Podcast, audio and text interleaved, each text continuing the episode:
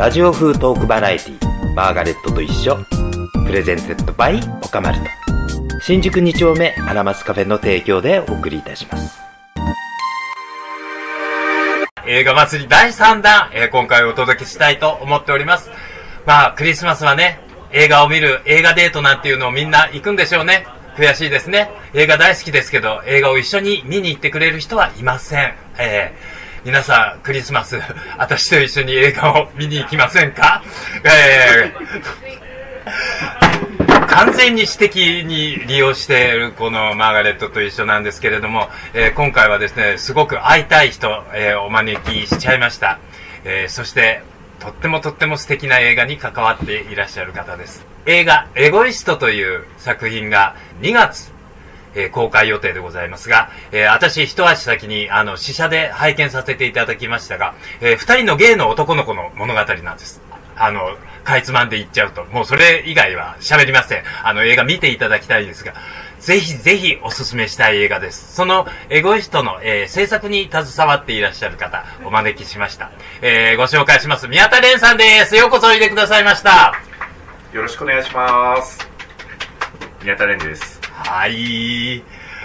えーそもそも、はい。宮田さんのことを僕が存じ上げたのは、そのはい映画エゴイストというものの、はい。あの、ことで、はい。えー全然ぜ、はい。だいぶ前ですよね、えーマーガレットと一緒に、はい。えーサウザンブックスの、えー古賀社長がおいでになって、えーその時に一緒に宮田さんも来ていただいて、はい。で、あの、古賀さんからご紹介だったんですよね。そうですね。ん。はい。それで、あの、え、映画エゴイストというのを作ってますみたいなことは、作ってますじゃなくて関わってますみたいな、はい。えーねことをおっしゃって。で、あ、え映画好きだからもう、映画だったら何でも食いつく方なんで、あ、見る見るって言って、えー試写を、あの、はい。見せていただいて、もう、ね。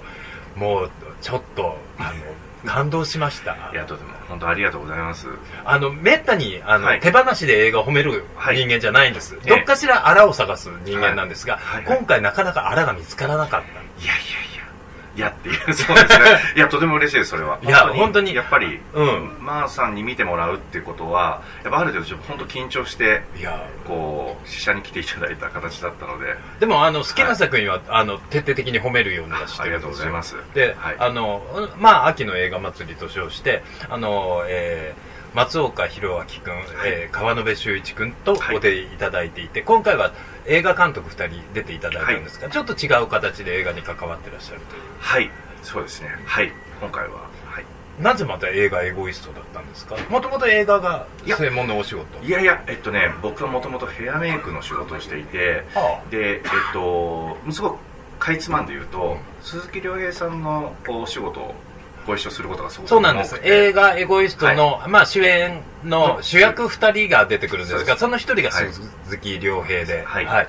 あ、鈴木亮平さんの。それで、はい。あの亮平さんがこういうちょっと企画があるという話があって、で、まあちょっと原作を読ませていただいて、はい。でこれは結構このコウスケっていう役なんですけれども、はい。はいコウスケっていう役が結構本当にリアルにいるちょっといけすかない。感じだったんですね、原作で見た時に、で逆にそれがとてもリアルだったので、はい。これはかなり難しいですよっていうところから始まあって。えちょちょっと、はちょっと話を整理させてもらっていいですか、はいはい。えーヘアメイクで鈴木亮平さん、えーはい。今回の映画の、はい。まあ、主役です。のヘアメイクをなさっていて、鈴木亮平さんから、えっと、こんな話来てるんだけど、はいっていうことは、まあ、ゲイのお話の脚本なわけじゃないですか。そはい。それを見て、まあ、ゲゲヘアメイクでゲイとして、もう、まあ、それは分かってから、もうもう亮平さんがあえて、はい。あなたにちょっとご意見を求めたはいとい。う。そうです。それであの最初はヘアメイクとして入ってほしいって言われたあその映画に。映画に、うん。で、えっとまあ、当初ヘアメイクとして入る予定で進んでたんですけれども、だんだんこううーんこれはちょっとおかしいんじゃないかとかここの表現はちょっと違うんじゃないかみたいなことが結構多くてああ、でまあはいはい、監督とか、い。うん。えっと、良平さんとかはいこうこう交えて話して、はいいまあ、いろんな人をこう合わせてはい。いって取材を重ねてるうちにはい。あこれヘアメイクとして多分入っていられないなというかあのヘアメイクだけでは無理それだけいろんな、こう、チェックポイントみたいなのがあった。もありましたしやっぱりこう良平さんとかが求める、うんと情報量みたいなものが、まあ、とにかく多かったのでまあそこはあの、まあ、じゃあ納得いくまでいろんな方を紹介して取材をさせてっていうふうなところをこうアテンドする形あだったんですあそう、はいじゃあもうあの影のまあ演出家的な役割じゃないですか それでやっぱ、はい。あの良平さんってまあこれを言うとアウティングなのかもしれないけど、いいのよねのんけだから、のんけのことをのんけって言ってもアウティングにはならないのよね、ということで、そののんけである良平、はい。鈴木亮平がゲイを演じる時のポイント点。彼はどんなところをすごいあ。間違っていたというかこう誤解してあとねそれはえーっと一切なかったんですが、はい。えっとうんゲイの例えば今回って恋人同士っていうこともあるので、はい。はい。はい恋人を持ってるゲイの人との取材だったり、はい例えばまた別のタイプのゲイの人だったり、はい。そのシチュエーションによっての人たちとの取材を結構重ねたんですよ。はでその時にえっと実家に帰る時はい。の心情みたいなことを一人のゲイの人が言ったんですよ、あはい。でその時にやっぱりこう実家に帰ることが結構苦痛だっていう人が一人いてそれがやっぱりちょっと衝撃的だったらしくってそのあ実家に帰るってこうリラックスするんじゃないんですかみたいになって。だからそこが結構こういやリラックスはするんだけどやっぱり偽りっていうものをもっと東京よりも出さなきゃいけないかあらー僕にとったら辛いんですみたいなことを結構その方が言ってでそこが結構こう良平さんからしてみたら衝撃的だったらしいですね。そういうことはやっぱありました、はい、はい、あのそういった多分こう感じたことも映画の中でうまく表現されてましたよね。うん。江本さんうん。ねうん。はいはい。あそうですね。江本明が出てるいいんですよ江本。あともう一人ちょっとこれは内容にあの触れることではありますが言っちゃいますね。阿川佐和子が出てるの、阿川佐和子と江本明がめちゃくちゃいいんですよ。でも後半戦2人の物語もいいんじゃないかぐらいに思っちゃうぐらいのことなんですがあのそこら辺も出てるとても面白い映画でまあそういう形でまあ入ってあの、はい。ヘアメイクがもう到底できる状況じゃない、はいでじゃあっていうんで、はい。このインクルーシブディレクターという。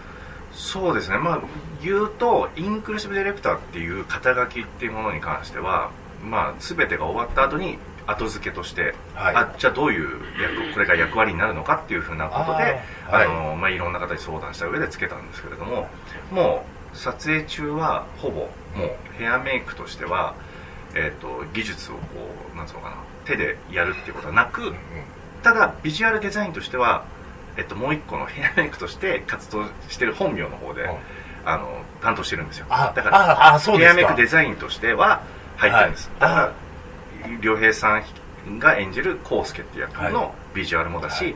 宮沢ひよさんが演じる、えっと龍太っていう役もこういう感じっていう風な形でっていうことは、えっと、一応やってるんですけど。やって、はい。まあか影武者を送り込んだわけですよね。そうです。はい。ヘアメイクのじ実際のヘアメイク、はい。あそれで自分はそういったまあ、LGBT 絡みのいろんな部分を、まあ、アドバイスしたり、そうですね、まあでも意外とビジュアルの方が、えっとやっぱり宮沢ひよさんって「ヒズっていう作品で、はい。はいその前にちょっとゲイ役をやってるんですよね、はい。はい。で、まあ、やっぱりそこと別に差別化を図るつもりはなかったんですけど、ひよさんってどうしてもこう、うん、とちょっとこう繊細的な、こうキャラクターだったり、はい。見見た目だったのでもう少しそれをうんと少年っぽくしたいなっていうのが僕はあって、うんだそれをこう作るにはどうしたらいいかっていうふうなこととかをやったので結構意外とねひよさんの方はビジュアルを僕が、えっと、かなりうるさく言ったというかあの少年っぽくみんなが誰かが見てもこういうタイプがいけるっていう人じゃなくても可愛いって思わせるビジュアルを作るにはどうしたらいいかっていうふうなことは結構こだわって作りましたね、おー。作ったのは僕じゃないですけど 口だけはかなり、まあ、まあまあでもそういうあのイメージあってこそのヘアスタイルだったりするからね。はいはい。あそうなんですか、うん。えーそれは面白いですね、そのインクルーシブデディレクターという名付けは、はい。ご自身で？いやえっとね。そういうもう仕事があるんですか？えっと、日本にはなくて実はアメリカにはそういう、えっと、集団というか、うん。あるんですねででもそこはもう結構もう規模が、その例えば作品の監修だったりとかそういったもののもう域を超えてあの映画祭とか、はい。そういううんと主演男優賞、LGBTQ の主演男優賞主演女優賞みたいな形のことをやってるぐらいの規模になってる、はい。うん、ポジションがインクルーシブモデレクターっていう風な形になってます。そうなんですよね。まあ、最近日本の企業でもそういった LGBT の顧客に対してどうしたらいいもんやろうってみんな悩んでらっしゃるという話をよく聞きます。はい。あの特にあの、まあ、洋服アパレル関係なんかは、はい。あの男性服女性服とか、はい。あ固定されたう商品を扱ってらっしゃるとこは最近ほら女の子でも制服あのそうですね。はい。男の子っぽい制服着たいですみたいなのがあって、それに対応する、まあ、制服メーカーの人たち、はい。どどうしたらいいんやろう、はい。すごく悩まれるとか、はいはい。あとは、まあ、結婚式を挙げたいみたはいい。なところで、結婚式場の人たちがどうしたらいいんやろうか、はい。あと、えー海外からいわゆるもう外国ではもうゲイ当たり前みたいな、はい。外国から日本に来た時に、その人たちが日本のうん。こう宿泊の設備とか、うおもてなしではうん。ちょっと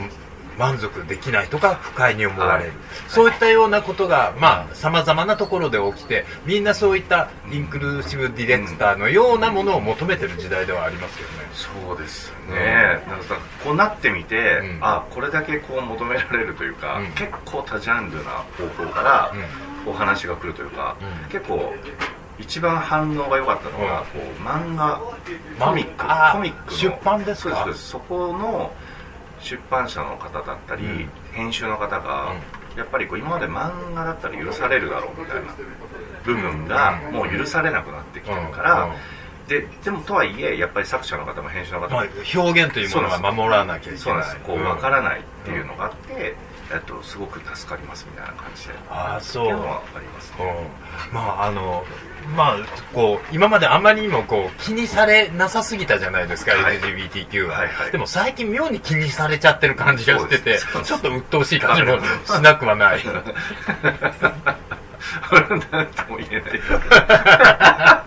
いやじゃあ今後はその、はい。やっぱりヘアメイクとインクルーシブディレクターの二足のわらじを履いていかれるつもりですか、でまあこのエゴイストが一段落したら、まあ、はいそっち方面はいい。かなといやいやいやえっとうーんやっぱヘアメイクを、うん。じゃあ例えばすごく冷静に考えた時に、う60とか70とかになった時に自分はするかなと思った時にそのまあ体が動く動かないは別として熱量あるかないかって考えた時に多分ないなと思ってたんですよ、はいはい。でそうなった時にじゃあ次の同じぐらいの熱量を持ってやれることってなんだろうってことをはい。23年ずっと結構しつこく考えてたんですよ、うんでそのタイミングで今回この仕事の話が来たので、まあ、ちょっと最後の最後で、えっと、本当は LGBTQ とは何かっていうところから、うん。えっと、勉強してみようかなっていうところから始めたので、まあ、これからは、まあ、うまくスライドしていければいいなと思いますね。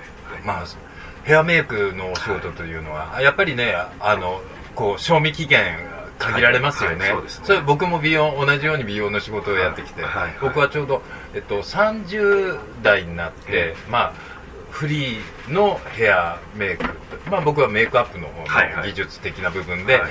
独り立ちをしたんですけれども、まあしばらくは仕事うまく回ってたけど、腕を壊したんですよ。それであのふ筆がしメイク中にストンって指から抜け落ちちゃってその前からなんか調子がおかしかったんだけど、そういうことがあってあこれは潮時だなって思って、やっぱりそれにヘアメイクっての世界って若い人がやっぱもてはやされる世界だから、そしてどうしてもその時代のセンスみたいなものってはいはい。年取るとどうしても追いかけられなくなる。え技術は身についてもそこはいいかんともしがたい、というのも僕も悩んでそれをややめるちょうどこう編集の仕事みたいなので重なってやってたので、うん。そのまま編集の方にストンってスライドして、はい。で後々バディを作るようになったわけで。なんかそういう、まあ、自分のこう人生ともちょっと宮田連さんをこう引き比べてしまうと本当に恐縮なんですけどなんかあの今そういうお話を聞いてそんな風に自分も思い出しました、はいはい。そうですね。うん人生の賞味期限であるのよ。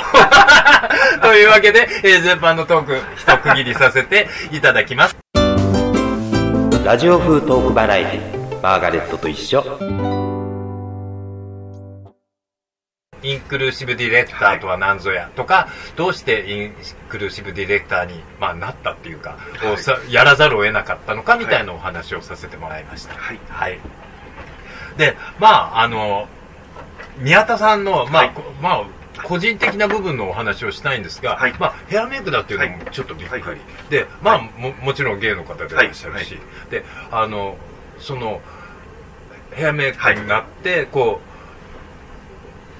ゲイの映画、はいはいはい。そのエゴイストにはどこで出会われた？作品エゴイストという作品には。えーっとエゴイストは、えーそれこそあの鈴木亮平さんを結構自分は担当することが多かったので、はい。はい亮平さんから、えーっとこういう作品があるんですけど、えーっとどうですか？っていうふうにどうですかというかどう思いますか？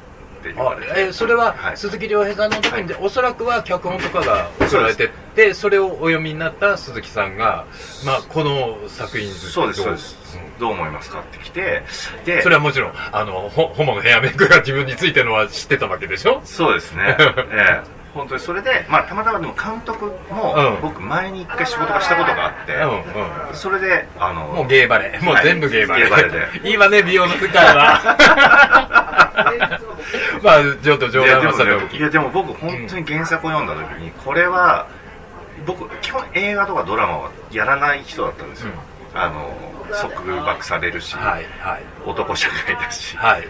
だけどこれは何としてでもやりたいなっていうのがあったんでもう監督に結構直談判してまずはメイクそうメイクで入りたいですって言ってでも別にメイクなんかぶっちゃけた話あれって合ってないようなもんなんでだからもうむしろ携わりたいっていうことからの、うんうん。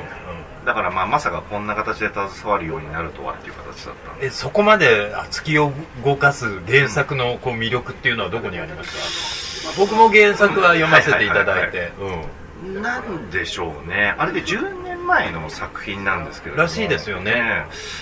なんうんとまず作者の、えっと自伝的な小説なんですよね、はあ実際起こった話なので。でそれに対しての作者のこう目線がとてもクールだったんですよ、あのとても冷静的に書いていたのとあとこうゲイとしていいる中で、まあ、当事者が書いてるっていうのもあるんですけど結構ポイントポイントがリリアルだったんですよ。あの僕の世代が多分近かったっていうのもあるんで、だからまあそこですかね。あの このいいないいなっていうかあこんなことあるんだみたいなうん。ところで。いやあのまああのげ原作原作があったものを映画化した時って大概あの原作を超える映画ってとできないもんなんですよ。あの大概原作の方が良かったよねっていうなんですがこれはねあの良かったです。あありがとうあのございます。原作を超えたとは言いませんが、はい。原作を全く違う視点から違う解釈で、あそうですね。でも、はい。原作の持ち味はちゃんと残して、あれは映画化されていると思いました、ね。あのそこは監督の力量なんだろうなって本当に思いました。いや、確かにこう10年前の設定なので、例えばじゃあそのコウスケが住んでる家が、あんなにこう普通のサラリーマンが住めるかとかツッコミどころはいっぱいあるんですけど、はいありますあります。でもあえてあれを時代ををその時代にしなかったんですよね。あの今の時代としてこうやっていったっていうか、まあでもそれも別にそこまで意識をせずに話したいところとか表現をしたり見てもらいたいとかそこじゃないっていうところに行ってたのであんな本当おっしゃってくれるように原作っていうものをうーん料理の仕方がとても良かったんじゃないかな、うんあのこれはあの映画を見てから本を読むか本を読んでから映画を見るか、全然あのどっちでも OK だと思います。それでなんか原作本があの随分品切れしてて、はいはい。でヤフオクとか、はいはい。あのブックオフとかすげえ高値で売られてたんですけどあのどうやら増刷が決まったらしくって割と買いやすくなってるはずなので、はいあのぜひあのご興味ある人はあの手に取って、まあ、予習をしてから映画版を見るというのもありかなと思います。でまた映画を見て面白かったら原作を読んでもらいたいなと思います。よろしくお願いします、そうなの。なんか、はあの原作でねあ僕ね、はい。そのこれこれは全然あの映画の今日そぐことはないと思うんではい。言うんですが、はひじき出てきたかっていうところの問題をあの最後はいはいはい。タッパに持ち帰るシーンがあるじゃないですか。あれひじきですよね。そうですそうですひじきですよね、はいでも映画食卓には載ってなかったじゃないですかひじき。食卓あの来た時の食卓そうそうそうそう。食卓に載ってましたよ。載ってたの？う 映ってないよあれ。本当ですか、うん。あじゃあちょっとチェックしてみます。そう、うん。多分映ってない。あ本当ですか？なのに、持ち帰るタッパには黒いのが映っててああれは食卓に黒いのないって思ってあれはひじきだって思ってたのあ試写見終わった後。はいはいはいはい。ひじきだよ。あれは絶対ひじきだよって思っていて原作を読んだはい。ひじき出てくる。は？その原作には書いてあったの？そこそこはちょっと俺が見の見落としてましたね。ねえ映画に出てくる食べ物のことは結構あ。ねチェックしてんの。あでも、うん同じようにうん。食べ物、映画においての食べ物をすごくこう研究というかうん。見てらっしゃる方が、うん。一緒にいらっしゃってくれたあれんですけど久保豊君じゃない？あそうですそうです。ああ久保久保さんうん。久保さんもなんか言ってました、うん。こう食べ物の映画だったみたいな。なんかあのく久保さんとは僕あの木下圭介の映画のことでトークイベントに呼んでいただいて、はい。そのあの夕暮れ雲のはいはいはい。まああの本をお出しになったトークイベントを呼んでいただいてまあ話をして、はい。そして次次回の研究は何ですかって言ったら映画と食ですって言うからはあって思って。そうなんですよね、うん。意外とそう食を意識した作品ではないんですけどね、うん。こう江本さんとの食が、ところがそこがまた阿川佐和子がもう素晴らしいしでなんですけどその食の意味がすごいある。映画のあの映画の中であの食卓を囲むシーンが何を意味するかみたいなすごい大きいテーマかな。ね、結構ねやっぱりリハーサルを重ねたんですよ。あの当日ではなくて。はい。インする前に1週間ぐらいさまざまなシーンのリハーサルを結構重ねてて監督がその要はこうセリフにない言葉を言うんですよ。このこれを言ってくださいってことをこそこそっと。はい。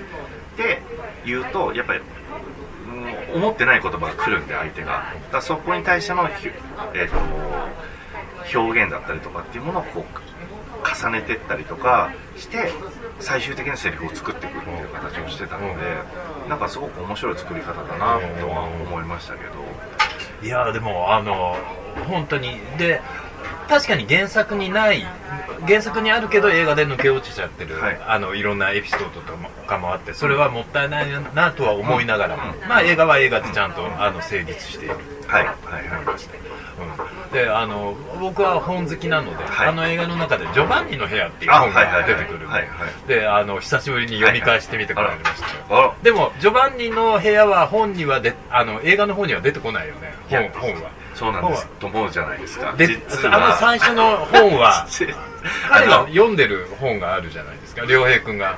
あのーあそこのどこまで言うのかな、うんうん。あのホテルで待ってるシーン。はいはいはい。の時に読んでるじゃないですか、はいあれははい。実はジョバンニなんですよ、あああいうこなるほど。とをなるほど。洋平さんはするんですよ。あなるほど。でいちいち言わないんですよ、うんうん。こう見えるように、うん。カメラに見えるように本を見せたりもしないし、うんきっとあそこの現場の中でそれを使ってるっていう人を知ってるのは、俺ぐらいじゃないかなっていうぐらい。ああんた何？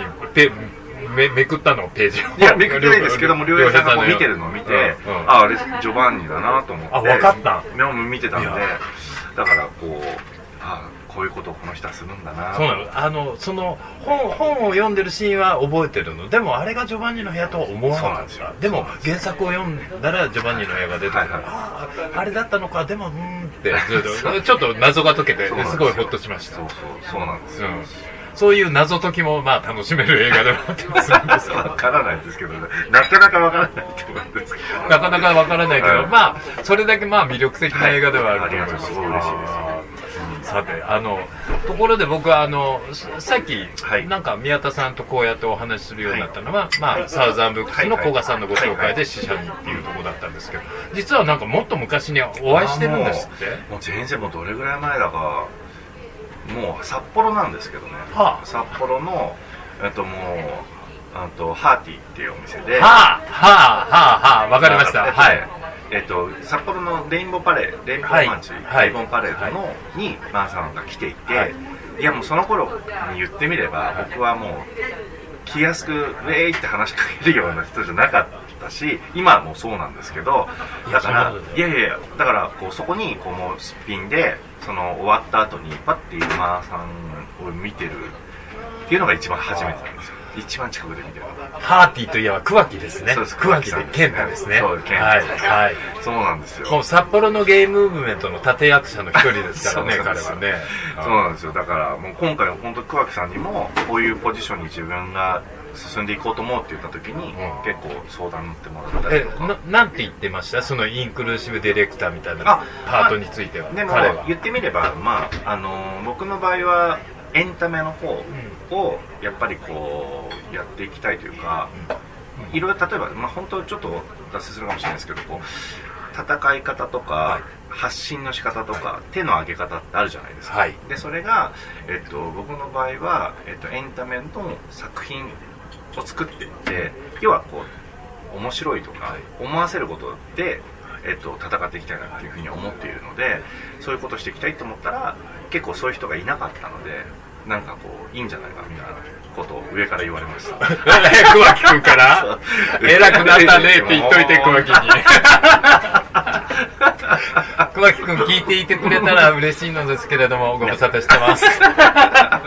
あそう桑木と知り合いだった。そうなんですよ。うん。うん桑木さんとは。じゃあ高松とかあもちろんもちろん翔子。庄司翔子さんともお世話になって、あもう北海道生まれのホモはタチが悪い。本当にタチが悪い。北丸裕二さんも北海道なのでよもそう北丸さんは僕お会いしたことなくて今回初めて試写に来ていただくにあたって、はい連絡を取り合って。見てもらいました？見ていただきました。あなんておっしゃってました？ああの ひよくんが可愛かった。もう他に言うことないのか。でもそれ以外でもすごい良かったっていうことは言っていただあきました本当に。本当に。あ彼もそういったこうメディアにこう出てくる LGBT の表彰について、ね。彼割とチェックを入れていて、はい。割と言うこと言う人じゃないですか、はいそうですね。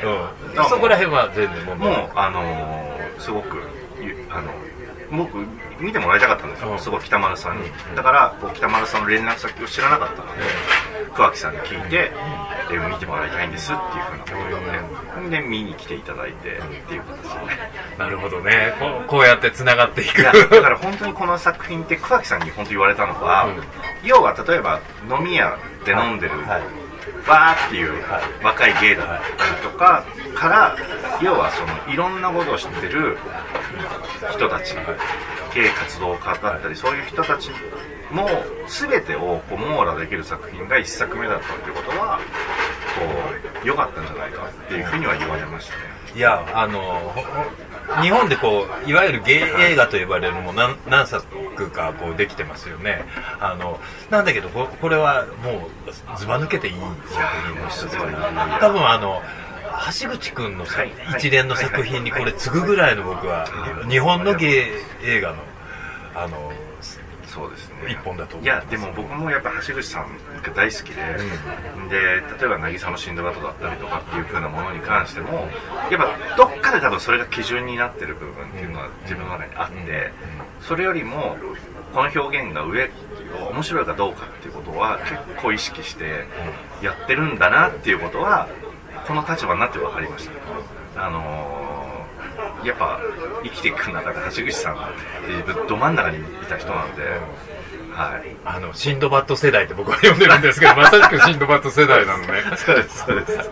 渚のシンドバッドっていう橋口亮介監督のもうはい。名作があるんですけどね、はい、本当そうですね。でも多分あのこれからこうゲイやゲイにゲイで映画を目指す人たちにとってはエゴイスト以前エゴイスト以後で多分シンドバッド以後シンドバッド以前で全然違ったように、まあ、変わるんじゃないですか？えーだ正直なところ、要は説明が多い作品ではないので、あのーどうかなと思ったんですよ。あ。ここまで説明が削られるって。要は原作って結構忠実に書いてるじゃないですか。細かくですけどそれが映画になった時に結構はしょられてるのでどうかなと思ったんですけど監督があのいやげ観客はそんなバカじゃないですって言ったんですよ。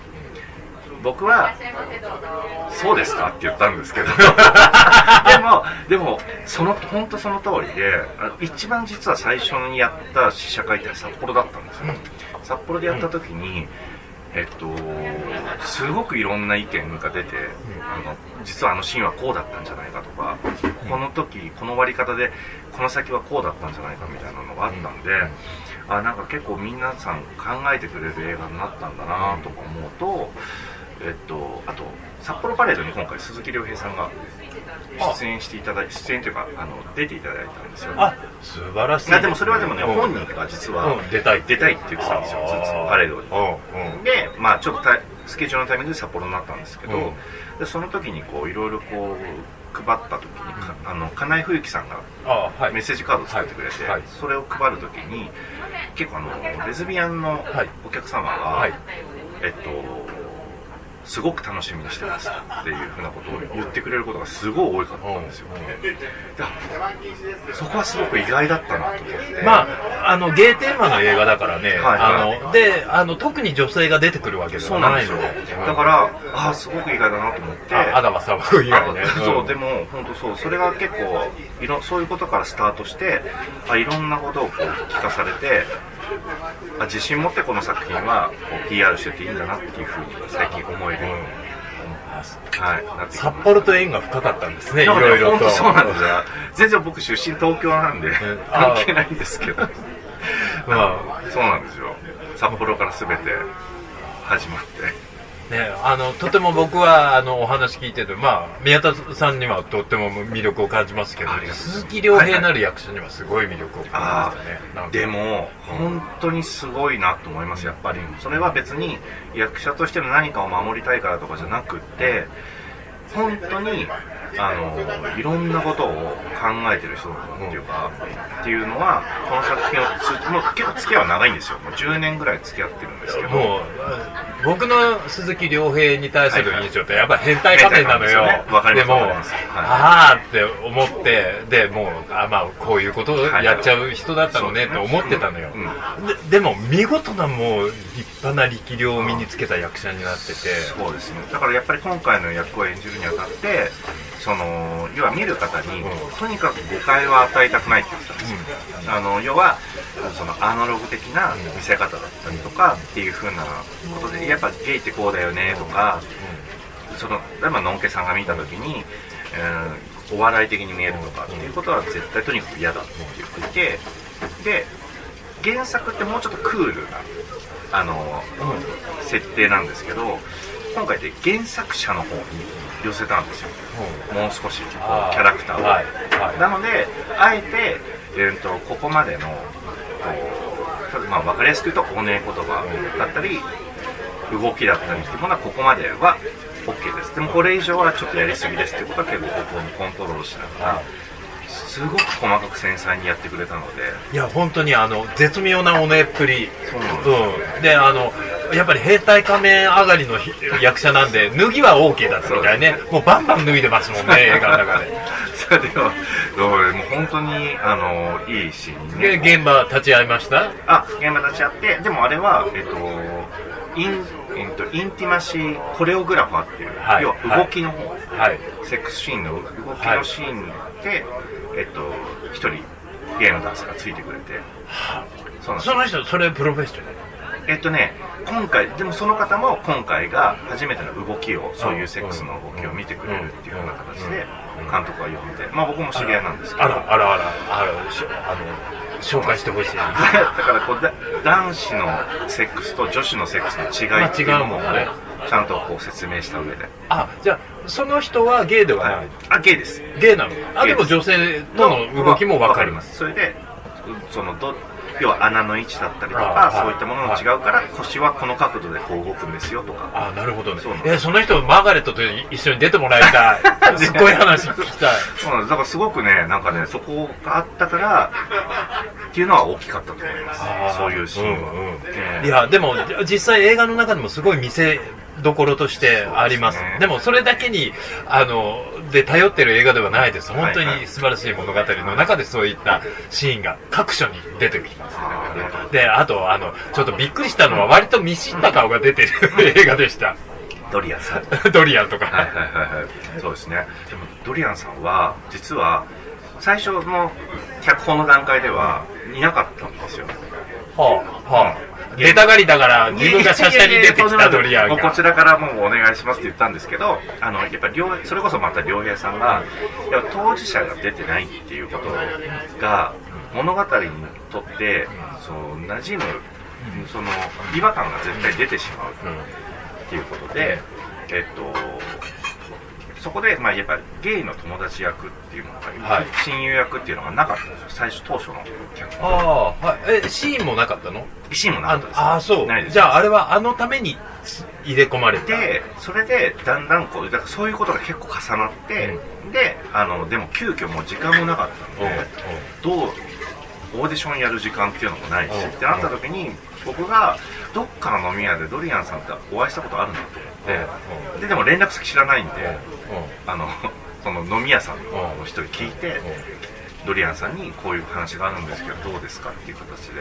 ああそういう経緯で彼は出てたんだ。そうなんですよ。ででそしたらでもたまたまドリアンさんがその原作者の方と仲良かった可愛がっていただいてたみたいで。ああそう。そうなんですよ。で亡くなる前に、ん。えっと、もし私が生きてたら、うん。あんたをこう出させることができたかもしれないのにねみたいなこと言われてたんでもう僕はぜぜひぜひみたいな感じで言っていただいて。あのあの映画の中のドリアン本当素晴らしかったですよ。あの私いつもドリアンのことを悪口ずっと言い続けてるんですけど。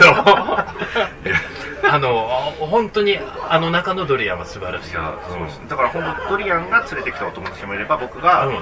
えっと、飲み屋で、ちょっとこのマッチョはちょっと異質じゃないかと思って声かけた方ともいたりとかして、でそういう組み合わせがあのお友達グループというかやっぱゲイの方ってうーいろんな年齢だったりとかの人が友達のグループになるじゃないですか,、はいはい。そういうのを出したいなと思って。あの見事あの数人集まってあの居酒屋かなんかでね。なんかくっちゃべるシーンがあるんですけどもう あのそういうシーンって観客として見てると気恥ずかしくなっちゃうでもそんなに気恥ずかしくならないのはそうですね。みんな自然にあれやってるんだよね。ね。ドリアンだけど演技してますっていうのは。いやいやいやでも20分ぐらいをずーっと長回しでうん。回してるのね。3回ぐらい撮ってるんですよ、うん。もうそこをもうかいつまんで撮ってるのでもうそれぐらいなんかできできちゃう子たちだみんみんな。ねそう。だみんな自然にあの鈴木亮平交えて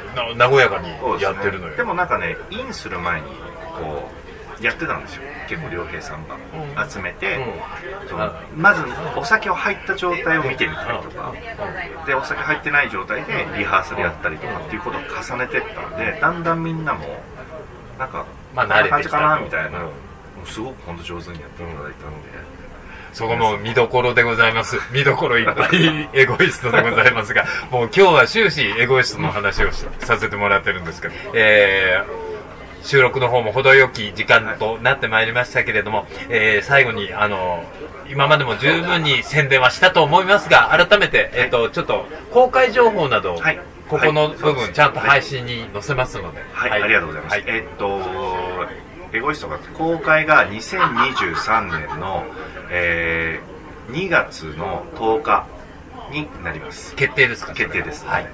えっ、と、会場は日本全国で一斉どえっと、うしよそうですね、えっと、今のところは結構ほぼほぼもうありがたいことに全国的に広がっていてあら、じゃあ、あの、えー札幌公開情報と、あと、この新宿2丁目近くではどこで見られますでしょう？一番多分新宿近くだったらあのテアトルさんですね。あはい。の3丁目にある、はい。テアトルさんが、えっと公開劇場になりますね。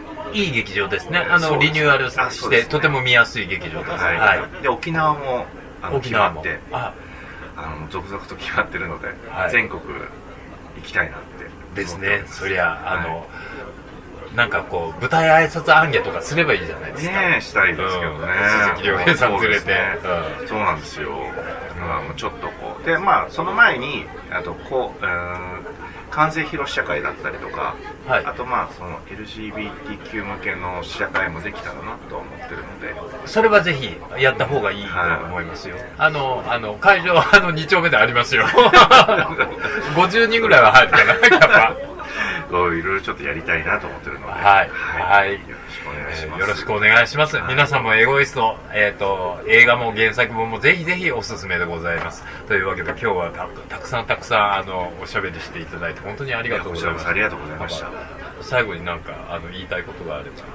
というか、えーあの、はいプライベートライフはお幸せなんですか？宮田さん自身は。そうですね、あの、なはい、あの、エゴイストな感じで。エゴイストな感じ感で、あの、過ごさせていただいております。あら、いああの、ぶつかり合いとかしてるんですか？エゴイストの。いや、意外もう意外ともう、もうこういう年年齢なので、うん。おとなしく、おとなしく。静かに。二丁目にはおいでになることは？あ、えっと、でもね、本当それは、この書肩書きを持つようになってから、結構積極的にというか、あえてちゃんと行くように、行くようにって失礼ですね。